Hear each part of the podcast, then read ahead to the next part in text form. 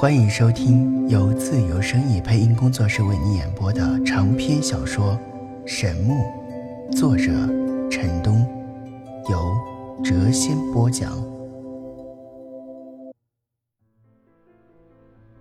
欢迎收听《神木》第七十集。看着副院长渐渐平静了下来，东方老人笑道：“你这个家伙竟然威胁恐吓一个后辈！嘿嘿，不过那个混账小子实在是可恶透顶，一再的招惹我孙女儿，我真想再痛揍他一顿。行了，东方老小子，戏演到这里就可以了。你今天已经把他给吓得不轻了。嘿嘿。”我们学院中那几个修为不错的学生，加上这个小子，应该能在这场热身赛中胜出。那可是五十万的金币呀！你你们这几个老东西，身为各学院的院长，居然在学生的热身赛中下赌注，若是传出去，四大学院的脸定会被你们给丢光。副院长笑道：“嘿嘿。”没有彩头的比试有什么激情啊？况且我这是为学院创造财富啊！若是输了呢？不可能！学生中的顶尖高手不会在热身赛中出现。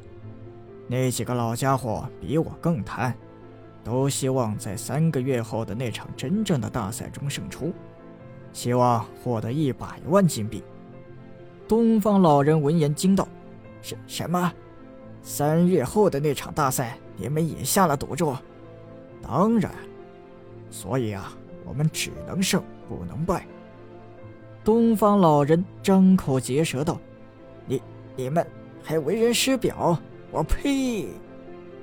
副院长道：“东方老小子，不要乱说话。”东方老人又道：“对了。”关于那个小子能够拉开后羿弓的事，你怎么看？这个不好说，需要慢慢了解，现在还不能得出什么结论。随后，副院长在屋中走了一圈，道：“今天那个小子无意之间说的一句话点醒了我。哦，什么话？圣龙艾米不肯离开学院这件事。”着实的有些古怪。东方老人笑道：“你今天莫不是被圣罗艾米修理了一顿，受刺激了？怎么还胡思乱想起来了？”副院长道：“老家伙，我不知道你有没有认真的看过神风学院史。学院创始人中有一名女圣龙骑士，我觉得艾米和她的龙十分的相似。”这这怎么可能？你未免太过异想天开了吧？副院长认真的道：“历代的圣龙骑士死后，他们的圣龙都会回归大山。艾米非常有可能就是千年前那头回归深山的圣龙，而他恰巧被神风学院的那一位前辈发现，并引回了学院。”东方老人道。我也详细的看过学院史，艾米的样子确实和千年前的那头圣龙有些相像，不过性格方面嘛，却完全的不符。依据史料记载，千年前的那头圣龙极具智慧，而艾米却是一副小孩子的心性，两者可谓是相差甚远呐。副院长道：“可是。”艾米似乎对学院真的有一种特殊的感情，看他平日的表现，他似乎真的在这里生活过。东方老人道：“若真的是千年前的那头圣龙，这千年来一定在他的身上发生了什么事。他的实力似乎达到了圣龙的最高境界，但他的心性却……哎。”真是让人琢磨不透啊！副院长叹道：“哎，这个家伙实在是让人头痛啊！再这样下去，库中那些珍贵的神枝非被他给吃光不可呀！那位前辈为什么会遇上他？为什么要将这个混世小魔王给带回来呀？真是神风学院的一大不幸啊！上一次，自副院长那里出来之后，陈南便被人围攻。这一次，他虽然没有发现院中有人，但他的心中还是有些忐忑呀。东方凤凰此时可谓是恨极了他。若是得知他身在神风学院，不立刻找他拼命才怪。在离去的路上，许多学生看着他的眼神都充满了异样之色，在他背后窃窃私语。陈南不用想都能猜出那些学生在议论什么。他现在已经是神风学院的风云人物，名声那可谓是狼藉到了极点。所有关于他的消息，那一定都是覆灭的。当他向一个美丽的女生露出善意的微笑时，立刻遭到了一个大大的白眼儿，以及一声轻斥：“色狼！”一一个善意的微笑，居然也被误会成色狼。我我还是板着脸走路好了。在临近学院的大门时，陈南忽然感觉有些不对劲儿，这里的学生似乎太过集中了一些，而且。许多人似乎都是一副看戏的表情。败类，你终于出来了，我等你好久了。陈南闻声叫苦不迭呀。东方凤凰满脸寒霜，自不远处的一个月亮门中走了出来。小公主抱着小玉，笑嘻嘻地跟在一旁。此外，还有十几个女生跟在他们的后面。原来是美丽无双、聪慧绝伦的东方小姐呀！你找我有事吗？东方凤凰咬牙切齿的道：“该死的败类，你少给我嬉皮笑脸的！你知道我为什么找你？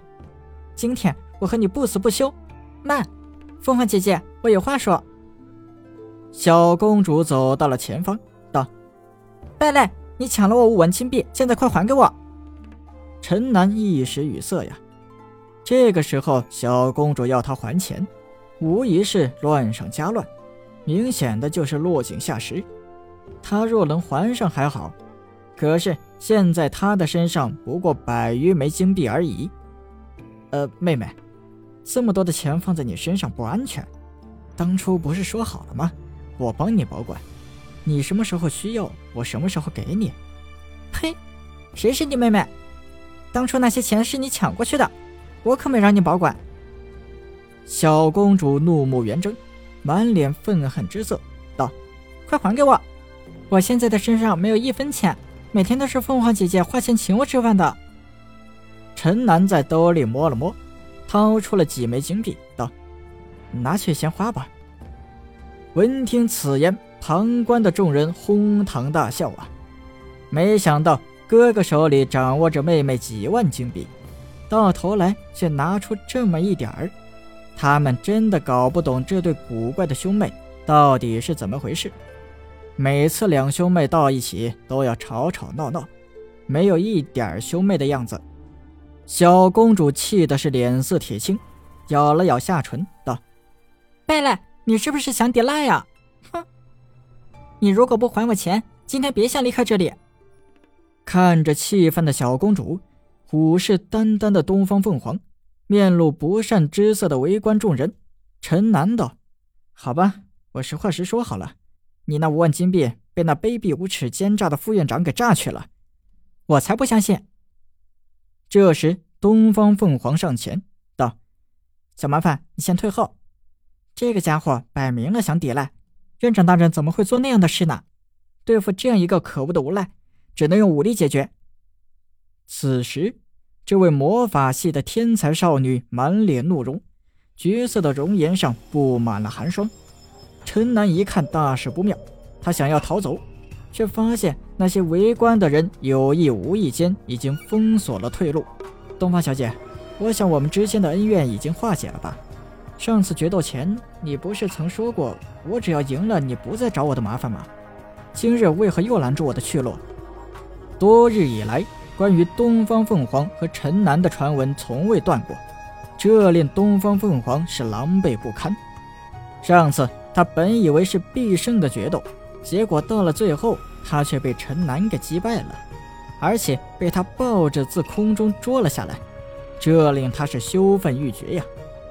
这些日子以来，他心中怒火汹涌，多次要去找陈南报仇，但均被他的爷爷东方老人给拦了下来。今日他得知陈南来到了神风学院后，立刻带领着一班朋友，早早的等在了学院的门口。无耻的败类！就是将你千刀万剐，也难解我心头之恨。